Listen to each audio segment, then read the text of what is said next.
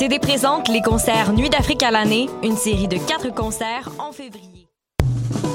TD présente les concerts Nuit d'Afrique à l'année, une série de quatre concerts en février. Ne manquez pas, MD, grand gagnant des Silidor 2019, présentera son nouveau blues Mandingue le jeudi 6 février au club Balatou. En grande première, Degji Forestry invite Africana Soul Sister pour une soirée Urban Africa samedi 15 février au National. Infos et billets disponibles sur productionnuitdafrique.com. Aujourd'hui à Sous le Ground. La Corne de l'Afrique possède une musique tellement originale qu'on identifie son pays d'origine dans son nom. Lorsque le jazz s'est rendu aux oreilles de l'Éthiopie dans les années 60, il s'est métamorphosé. Ce pays en guerre civile pendant 30 ans a su faire survivre sa musique malgré tout. On l'appelle l'Ethio Jazz.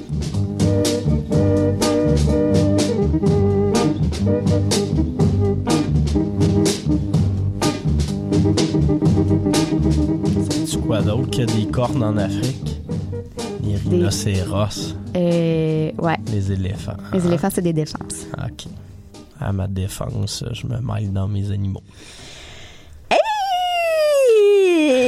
Pour ceux qui viennent de se joindre à nous, vous écoutez bel et bien sous le ground. Ce n'est pas une blague. Euh, c'est un podcast à saveur musicologique, comme je dis à toutes les émissions, sur les ondes de choc.ca. Je m'appelle Héloïse et dans chaque épisode, Mathieu. Et moi, c'est toi. c'est moi. Euh, on prend euh, un beau gros 60 minutes pour explorer un genre ou un sous-genre musical soit oublié, poussiéreux ou emblématique. Puis à chaque semaine, on vous en propose un différent. Merveilleux. Mathieu, l'Ethio Jazz, c'était une de mes propositions euh, comme thème à explorer à l'émission, puis je suis vraiment excitée de dégaine pas mal. Moi, j'avais aucune maudite idée c'était quoi. Ouais, pour une fois que c'est moi qui t'apprenais quelque chose. Eh. Comme on le dit si bien dans le film The Great Beauty de Paolo Sorrentino, everybody knows that Ethiopian jazz is the only kind worth listening to these days. Fait que- Malade. Ouais, fait que moi, je suis vraiment de full cet accord. intelligent si c'était des films. Oui, c'est vraiment.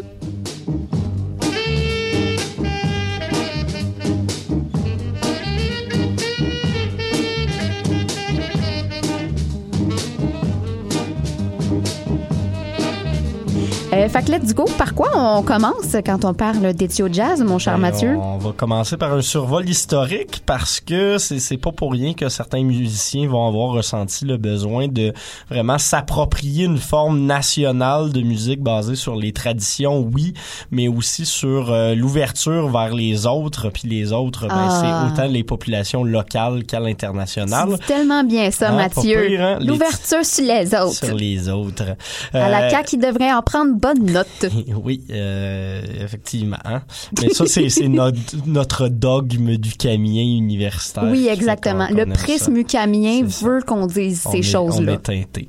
Euh, fait que dans tous les cas, l'Ethio Jazz va apparaître dans les années 70-ish avec ses premières formes Mhm. dans les années 60, mais va surtout résulter du départ de plusieurs personnes hors du pays. Ben oui, ils se sont toutes faites exiler. C'est qu'au sortir de la Deuxième Guerre mondiale, l'empereur, excusez la prononciation, c'est pas pratiqué avant l'émission, on fait dur, Haile Selassie Ier va procéder à plusieurs grandes réformes. Il va réécrire la Constitution, annexer l'Érythrée au pays et tenter de se rapprocher des États-Unis et d'autres puissances coloniales. Hein? Ben, c'est un, move euh, classique grand con. Et ça va pas plaire à tout le monde, évidemment. Puis il y a des forces indépendantistes qui vont commencer à apparaître un peu partout. Et puis, ben, malheureusement, il y a une guerre qui va éclater en 61. Puis ça va durer pas loin de 30 ans, jusqu'en 91 pile.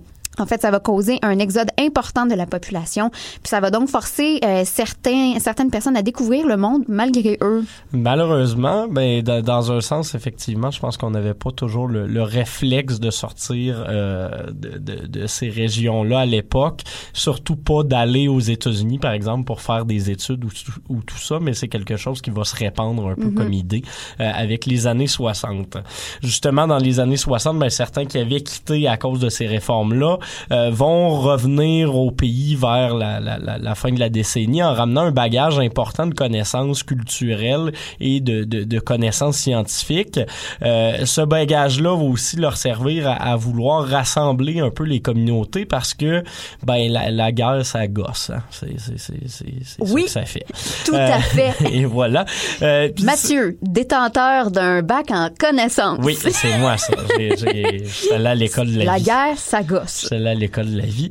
Euh, donc, c'est, de cette euh, volonté-là de vouloir rassembler les communautés parce que t'as les indépendantistes érythréens, t'as euh, plusieurs communautés aussi au sein de, cette Éthiopie qui veulent rétablir un dialogue et c'est de là que va naître l'Ethio Jazz. Mais même ça, ce sera pas quelque chose de si facile que ça parce que politiquement, ça continue de brasser. En 74, il y a l'URSS qui va commencer à financer des groupes rebelles marxistes et communistes un peu partout dans le pays. Le Au point où, en 74, l'empereur va être renversé tranquillement, pas vite, par Mengistu Haile Mariam. J'imagine quelqu'un être renversé tranquillement. renversé pas tranquillement. vite. Il, tom- il Yeah. tombait pas vite. Il se laissait pas faire au début, mais éventuellement, la population a embarqué du bord de ce nouveau gouvernement, le DERG, et euh, ben, le, le gouvernement de, de, de Mengistu va imposer un gouvernement socialiste à euh, l'Éthiopie. Euh, gouvernement socialiste, mais aux fortes tendances soviétiques. On va se baser un peu sur le parti là-bas, euh, avec tout le phénomène de purge, d'emprisonnement et de, de meurtre. En plus de tout ça, on va décider de garder la guerre contre l'Érythrée vivante et on va aussi causer un génocide contre certains groupes de la population des pays environnants. Grosse amélioration. Oui, te- te- Euh, tellement. Tout va bien. Donc, Mengistu va finalement décider de transformer son gouvernement en kind de démocratie dans les années 80 pour euh, essayer d'être moins contesté par la population. Ça va être des élections qui vont être arrangées, bien évidemment. Mais en euh, 91, il y a des propres membres de son parti qui vont quitter pour créer une, une coalition libérale qui va remporter les élections. La paix va revenir euh, au pays. Euh, on va mettre fin à la guerre d'indépendance de l'Érythrée. On va condamner Pour génocide des années plus tard en Bien 2006. fait. Mais voilà, all is well in the end, comme disent les Anglais. Mais vous comprendrez donc que les artistes l'avaient pas particulièrement facile et que si l'Ethio Jazz a pu se répandre aussi rapidement à travers le monde, ben c'est surtout parce que l'Éthiopie avait une diaspora vraiment importante dans la plupart des grandes puissances de l'Occident. Pour ce qui est des vagues qui ont marqué la vie de l'Ethio Jazz, on peut facilement séparer ça en deux blocs parce qu'il y a un genre de fossé de 20 ans qui les sépare. Toutefois, euh, ce qu'on observe aujourd'hui, c'est un beau revival du jazz éthiopien. On va y revenir tantôt. Oui, ben ça, ça avait commencé, comme on l'a dit, dans les années 60, quand justement les, les premiers disques de jazz, les premiers enregistrements, puis les premiers groupes Ouais. ont commencé à voyager en Éthiopie, à sortir de l'Europe, à sortir des États-Unis. Euh, c'est ce qu'on va nommer l'ère du swinging Addis, Addis pour Addis Abeba, bien évidemment. Euh, qui est la capitale euh, de de l'Éthiopie. l'Éthiopie, effectivement. Et géographie. donc, vague qui va commencer dans les années 60 et se poursuivre jusqu'à ce que la dictature euh, militaire euh, communiste de 74 ferme cette scène musicale-là parce que, euh, visiblement, la culture, c'est push. Euh, c'est... c'est J'ai les phrases aujourd'hui. Oui, vraiment. Euh, c'est un traumatisme dont l'Ethio Jazz va, va prendre du temps à récupérer. On va, on va en revenir presque une dizaine d'années plus tard lorsque cette dictature-là va tomber en 87. Tomber avec des grands mots parce que ça va rester Mengistu qui va être à la tête du pays. Mhm. Euh, la deuxième vague va donc commencer vers la fin des années 90 quand euh, la nouvelle génération, les, les héritiers de cette génération-là qui avait été censurée vont commencer à arriver sur scène, vont commencer à jouer avec les vétérans de cette belle époque-là et euh, où c'est- certains de ces vétérans-là vont revenir d'exil alors qu'ils avaient quitté le pays durant les années 80.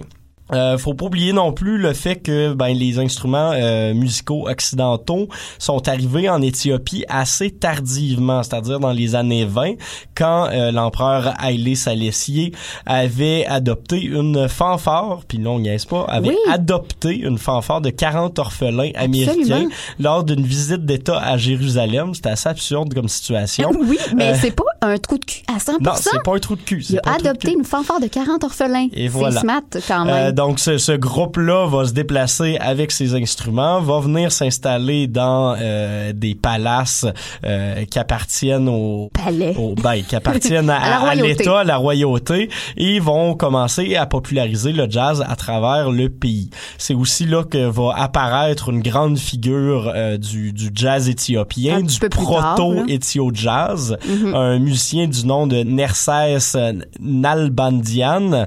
Euh, oui, celui-là, tu me l'as laissé. Oui. Euh, donc, c'est un, un chef d'orchestre d'origine arménienne, turc, qui est né en 1915, qui a fui son pays pour s'installer en Éthiopie, parti d'un pays en guerre Oui, puis en proie euh, au racisme contre certaines minorités pour aller dans un pays qui faisait exactement la même chose. Faut qu'il y ait de Euh, meilleur environnement de, de, pour évoluer. Pour hein? le moment, dans, les années 20-30, oui. Et donc, décidé d'y vivre de sa musique. Euh, il a, il est devenu un chef d'orchestre vraiment important. Il a travaillé avec cette chorale d'enfants-là. Euh, c'est surtout à partir des années 40 qu'il s'est fait connaître. Et euh, ben, quand, quand justement les Italiens ont quitté le pays euh, qu'ils occupaient alors. Et... ben, a fait énormément de choses, autant avec des orchestres qu'à la radio et tout ça, et c'est lui qui a popularisé vraiment le jazz, ou du moins qui lui a donné le, le côté, euh, le, côté professionnel qu'on a Orchestral, pu, là. orchestral qu'on aurait pu lui reconnaître par la C'est suite. aussi qu'il a travaillé avec énormément de grands noms de l'Ethio Jazz après parce que eux autres étaient dans ses orchestres puis ont appris de lui. Alors, ça a été comme le professeur qui a influencé. Tu sais, le professeur qu'on aime tous dans notre vie, ben, ça- je pense que ça a été le professeur de pas mal de ces gens-là. Une des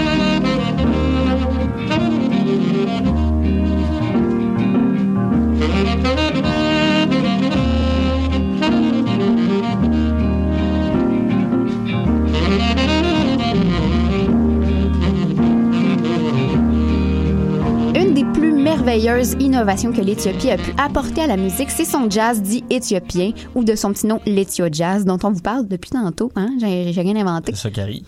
Euh, qui est en fait une fusion entre la musique traditionnelle éthiopienne et le jazz, vous l'aurez deviné, mais le sous-genre ajoute à sa mixture des couleurs de l'afro-funk, du soul, du rockabilly parfois et beaucoup de rythmes latins. Euh, il est marqué par une esthétique résolument vintage parce que quand on les écoute aujourd'hui, euh, on entend vraiment les sons anciens typiques de la musique éthiopienne enregistrés dans des petits studios d'Addis Abeba. À l'écoute de classiques euh, d'Ethio Jazz, on peut facilement se projeter là dans euh, la belle époque euh, qu'on appelle aussi swinging Addis et euh, dans l'atmosphère éclectique des cabarets de la métropole. Même s'il y a quand même une place aux formes un peu plus free jazz, mais ça reste très, très doux dans Mhm. les oreilles. Ouais. Euh, de façon un peu plus pragmatique, l'Ethio Jazz, c'est quoi? Ben, si on veut simplifier ça à l'extrême, c'est le c'est un sous-genre qui mixe différentes sortes de gammes, c'est-à-dire notre gamme occidentale euh, standardisée qu'on va utiliser dans le jazz, mais aussi la musique traditionnelle éthiopienne qu'on va connaître en gamme pentatonique. Très, très simple à comprendre, Mathieu. Alors, j'aimerais que tu nous expliques c'est quoi la musique pentatonique? Parce que je pense que ça manque à ma culture, là. Euh, ben c'était c'était un peu ça que je voulais que tu me répondes pour Ah euh, ah! ah pour euh, comprendre ce qu'on va utiliser comme gamme en Éthiopie. Je vais commencer en parlant des gammes occidentales modernes pour bien cerner la différence. Ben, ici nos gammes sont dites tempérées, c'est-à-dire qu'elles composent 12 demi-tons organisés autour de 7 notes do ré mi fa sol la si do et d'un octave. Quand on va passer du premier do au second do, ben on vient de monter d'un octave. C'est simple de même. Euh, mais ça, c'est la musique savante, c'est la science qui a permis en Europe, euh, au Moyen Âge, puis surtout à la Renaissance, Ouais, Renaissance. d'arriver là. Et ça a pris des siècles pour se rendre à ce point-là qu'on s'écoute à l'instant. Appuyer sur toutes les notes. dans le reste du monde, on n'a pas eu cette chance-là, cette évolution-là. Euh, la plupart des musiques vont se composer autour d'instruments soit idiophones, donc qui peuvent euh, produire une seule note avec des percussions, autour de flûtes simples ou autour d'instruments à cordes. Mais reste que dans la majorité des cas, ces instruments-là sont plus faciles à maîtriser parce qu'on va pouvoir les construire euh, plus facilement avec des matériaux naturels. Ça va être plus accessible pour ceux qui auraient pas une formation musicale, mais en contrepartie, ce sera peut-être pas des instruments aussi complexes que ceux qu'on va utiliser en Europe. Euh, dans l'eau, on va quand même atteindre bon certains instruments euh, assez complexes. Euh, Je, je suis pas en train de dire que, que tout était moins évolué, pas du tout. Euh, et on a même des instruments justement qui vont nous permettre de maîtriser une échelle pentatonique penta 5 tonisme Mhm, ton donc ouais. le pentatonisme c'est une échelle à 5, Cinq tons. Bravo. En voici un exemple.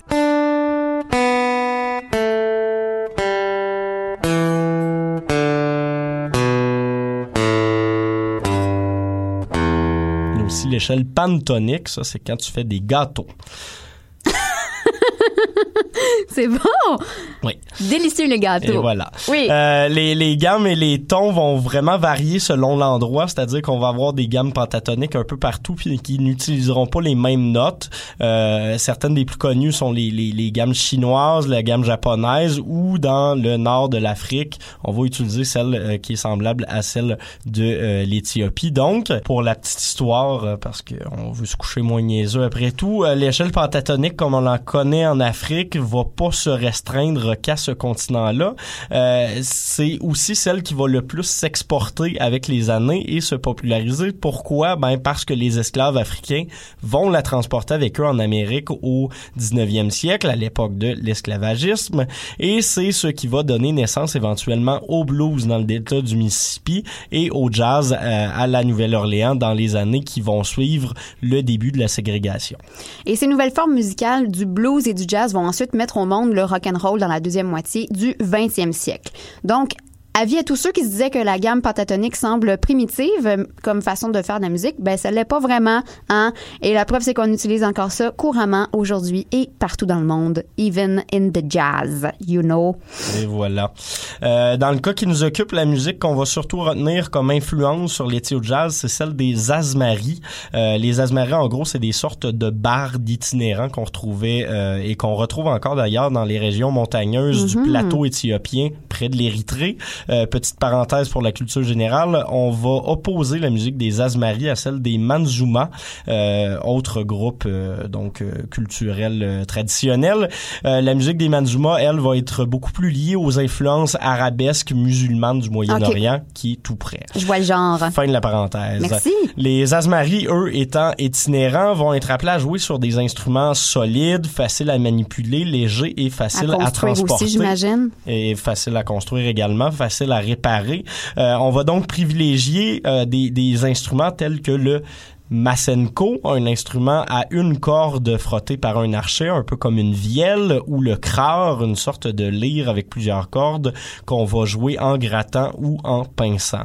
Euh, les tio jazz vont donc venir utiliser euh, le mode qu'on nomme ketet. C'est un mot qui désigne une échelle pentatonique de la région et certains de ces instruments traditionnels comme le crare ou le mazenko qu'on vient de, de, de mentionner Retenez ces noms-là, je vais en reparler plus tard. Yes, mais aussi d'autres instruments tels que le vachint, une euh, petite flûte et l'arc musical, instrument assez impressionnant. Oui. C'est un instrument une corde qui va utiliser la bouche du joueur comme une caisse de Comme résonance. c'est fou, C'est hein? assez malade à regarder. Euh, Vous irez voir ça sur les interwebs. Clairement pire que le ruine babine. C'est oui. Euh, finalement, ben on va aussi utiliser les percussions euh, qui vont se jouer sur euh, des, des tambours originaires de la région plutôt que sur des batteries, mais on va leur jumeler des rythmes syncopés, euh, soit africains mais surtout latins, euh, plutôt que de jouer sur des mesures occidentales en quatre, quatre temps, temps. un peu plates. Fait Euh, que l'emphase est sur le cinquième temps tout le temps. C'est un peu. euh, Notamment, on, on va changer, mais oui, on va essayer de créer ce, ce petit groove euh, latino là. Et puis, ben, l'ensemble de ce bagage-là traditionnel éthiopien euh, va servir de prétexte à amener un jazz plus classique comme celui qu'on verrait en Occident, mais c'est la fusion des deux qui nous intéresse aujourd'hui. Mathieu, pour un gars qui connaissait pas l'étio jazz, Chris, tu m'épates. Pas pire, hein, J'ai sacré. Ah.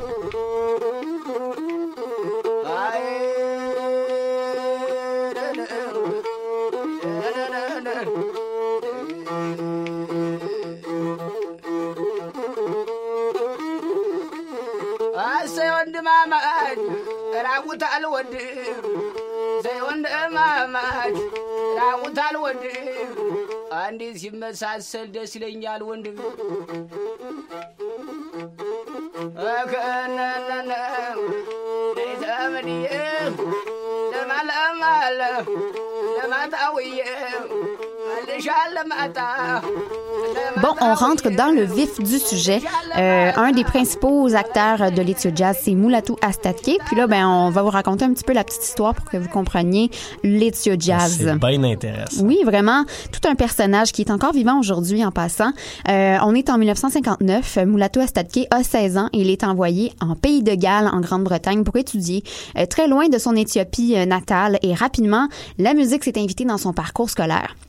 Le jeune Astatke fait école, il a tout de suite eu le don pour les claviers et les percussions, mais surtout pour le vibraphone et le piano. Euh, il va en jouer dans les clubs de Soho avec plein de musiciens jazz africains et caribéens qui eux aussi ont été expatriés, sauf que bon, Moulatou lui était là pour les études. Il va rapidement euh, avoir un intérêt pour la musique. Donc, petit Moulatou devient grand. Il quitte Londres pour Boston et s'inscrit comme le premier étudiant africain au Berklee College. C'est Pas un, pire, ça. oui, pas pire, hein? C'est un club de jazz à Boston dont les anciens élèves comprennent le vibraphoniste Gary Burton et le pianiste Keith Jarrett. Vraiment. Euh, ensuite, il déménage à New York. Il poursuit euh, en développant, il poursuit sa carrière euh, musicale en développant ses intérêts dans le jazz et la musique latine. Et parlant de musique latine, ces deux premiers albums vont justement être de la musique latine, du moins une fusion. Euh, le titre de ces albums, c'est Afro Latin Soul Volume 1 and 2. Ça l'indique assez bien. Euh, quand il va revenir en Éthiopie à la toute fin des années 60, il va faire deux choses. Un, jouer avec Duke Ellington. Ça, c'est quand même assez malade. Ouais, grosse influence pour lui, Et notamment. Oui, et oui. Et deux, euh, ils vont intégrer ce bagage musical-là qu'il a acquis en Occident, que ce soit euh, aux États-Unis ou euh, en Grande-Bretagne. Et il va décider d'y inclure les rythmiques latines qu'il a côtoyées et la musique de chez lui pour créer ce projet-là. C'est lui-même qui l'a nommé l'Ethio Jazz. Avec ça, il va venir créer un buzz international mais pour quelques années seulement. Euh, ça va prendre l'arrivée des compilations éthiopiques d'un label euh, euh, européen qui s'appelle Bouddha Music pour qu'on le redécouvre hors de l'Afrique. Mhm, dans les Et années c- 90. Dans les années 90, et ce ne sera pas en vain parce qu'il va être le premier artiste à se mériter une compilation complète dans la série éthiopique, ce qui prouve quand même son influence et son talent.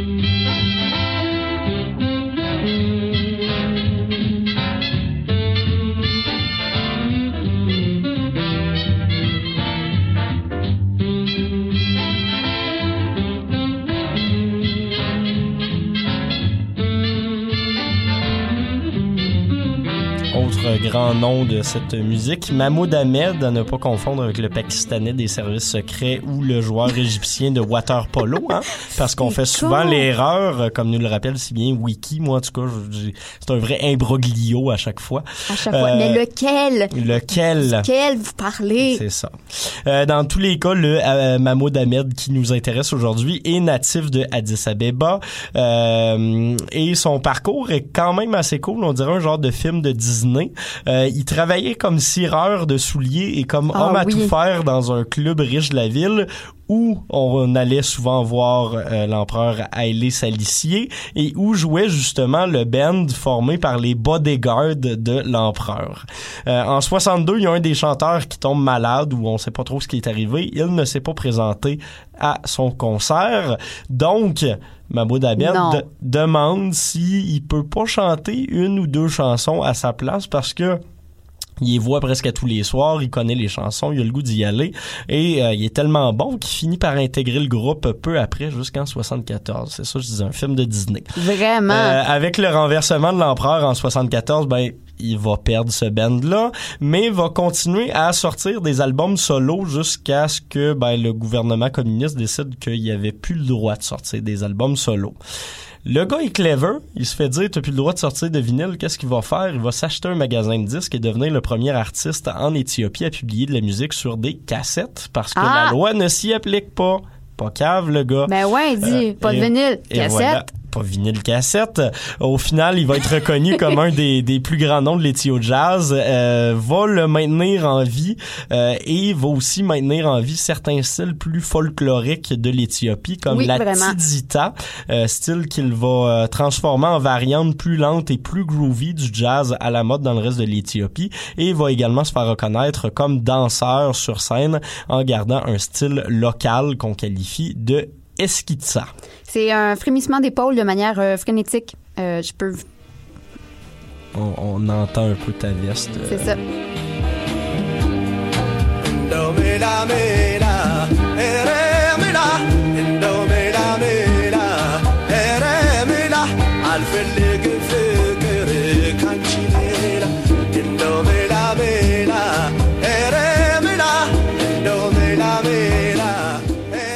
Ben, pour poursuivre l'écoute, on vous invite également à aller voir ces autres artistes suivants. Ailou Mergia, euh, Mekura. Vous excuserez encore une fois notre notre notre éthiopien. Hein?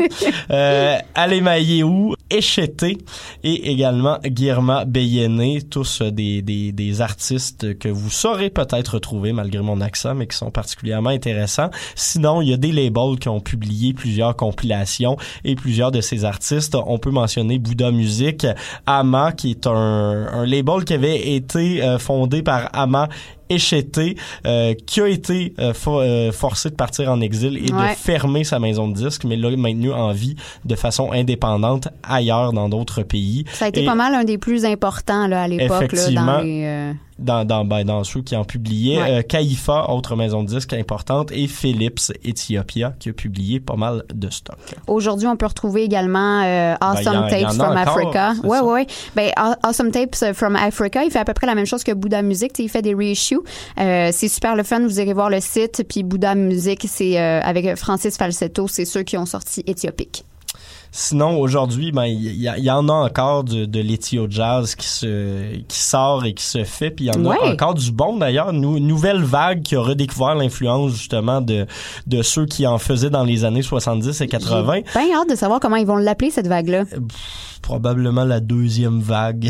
Ben, la troisième, il y avait Oui, l'art moderne qui était la deuxième. T'avais le swinging à 10 qui était la première. Effectivement. On verra bien, dans peut-être 20 ans, on va pouvoir mettre un nom là-dessus. C'est ça. Ben d'ici là, euh, on aurait découvert notamment Coco Rocco, excellent Oui. groupe euh, d'Addis Abeba qui, qui relance un peu cette scène euh, jazz là et qui a été cou- découvert par euh, Guys Pi- Peterson sur son euh, label Brownswood Records.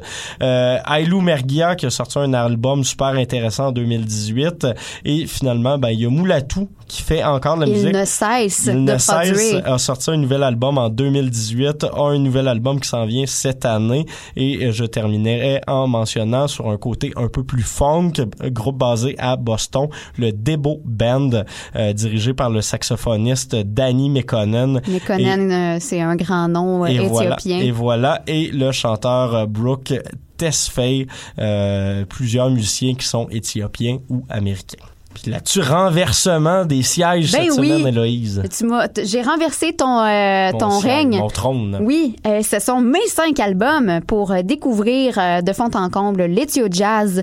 Euh, évidemment, je dois en parler en premier. C'est un incontournable pour retracer l'histoire du jazz éthiopien. Ce sont les compilations éthiopiques, on en a déjà parlé, euh, signé le, le label français Bouddha Music. Son fondateur, Francis Falsetto, et la maison de disques a livré 30 volumes où sont compilés les grands noms et les petites pépites du sous-genre musical. Trả Le plus populaire, vous l'aurez deviné, c'est l'album qui est dédié euh, à la carrière du vibraphoniste Mulatu Astatke, qu'on a encensé en masse dans cette émission. On y ressent vraiment bien l'influence de Duke Ellington, une figure très importante pour le parrain de l'Ethio Jazz, comme on le dit plus tôt.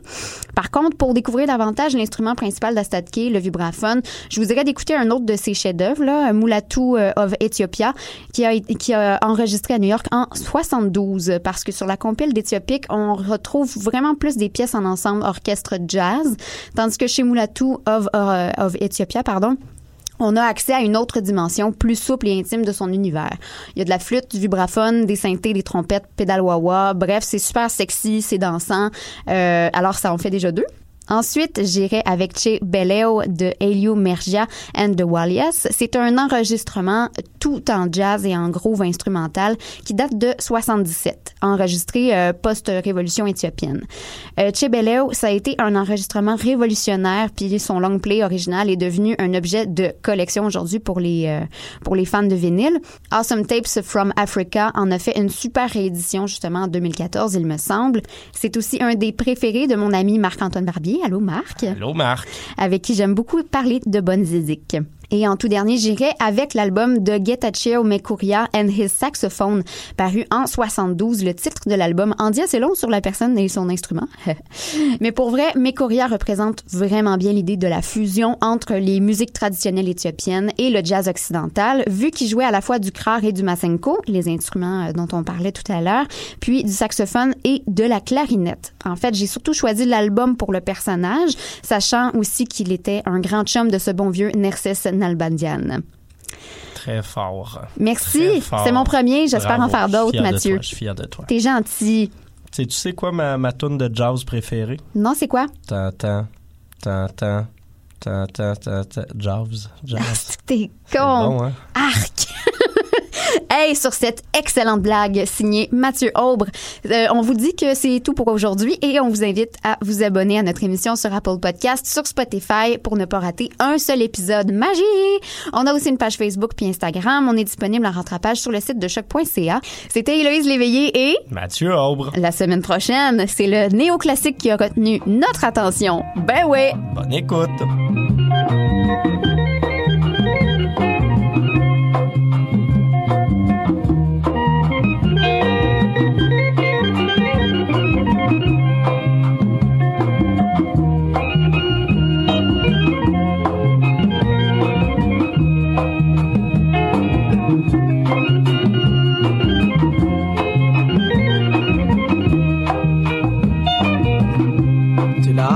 ትላንትናን ጥሶ ዛሬን ተንተርሶ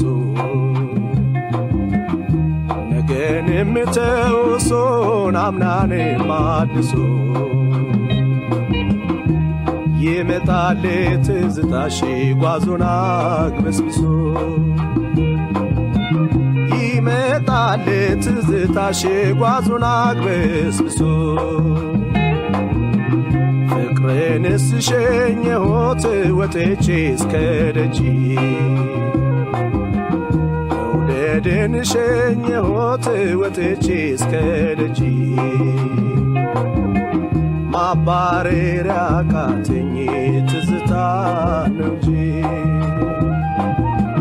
ማባረሪያ ካተኝ ትዝታ ነው እንጂ ለጎን ሲሆን ፍቅር ነው ደስታ። አበሳ አስቆጣሪው የተለዩ ለታ አልገባኝም እኔ ምንድነው ትዝታ?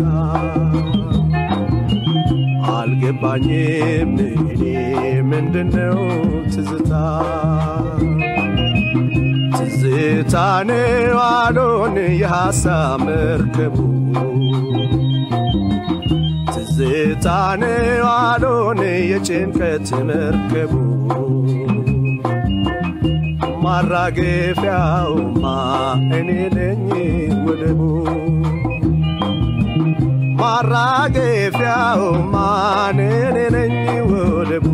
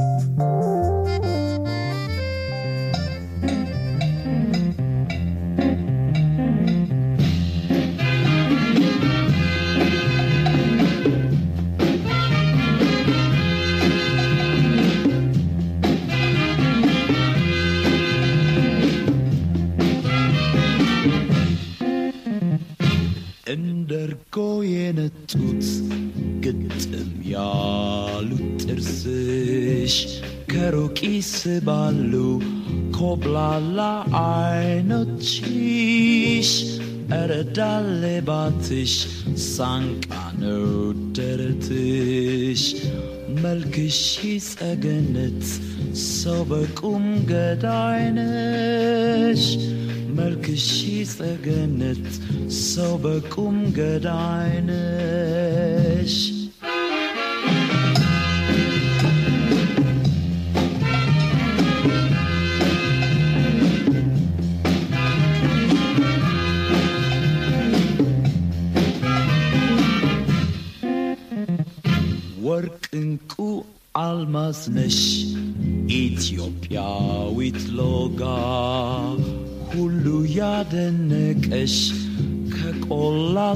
እስከ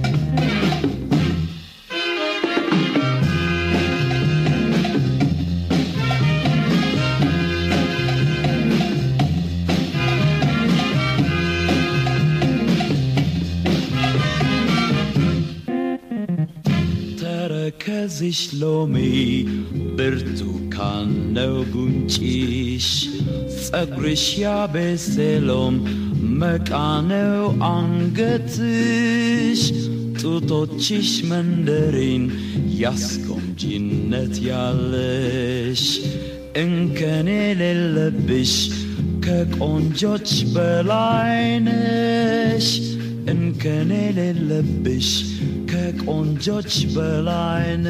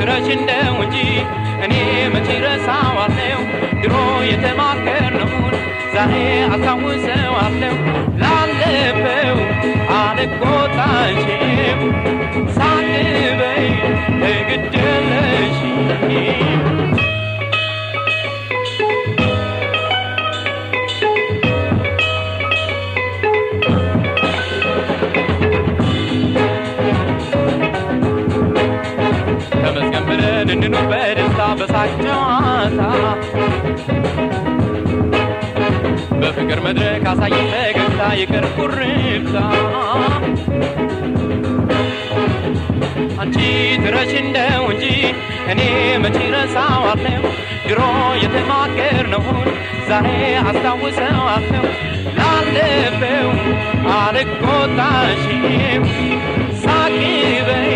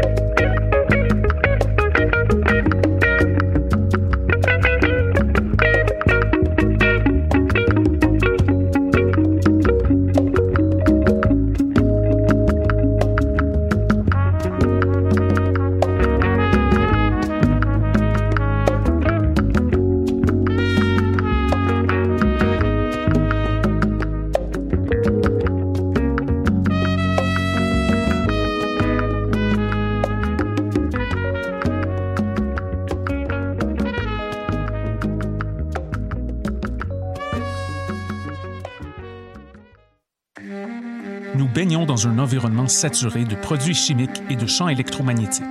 Les effets de ces expositions massives sont ressentis par un nombre croissant d'individus. À partir du moment où tu as cette maladie-là, ta vie est transformée complètement de A à Z. Voyez Prison sans barreaux, une incursion dans le quotidien de cinq protagonistes vivant avec l'hypersensibilité environnementale. Un documentaire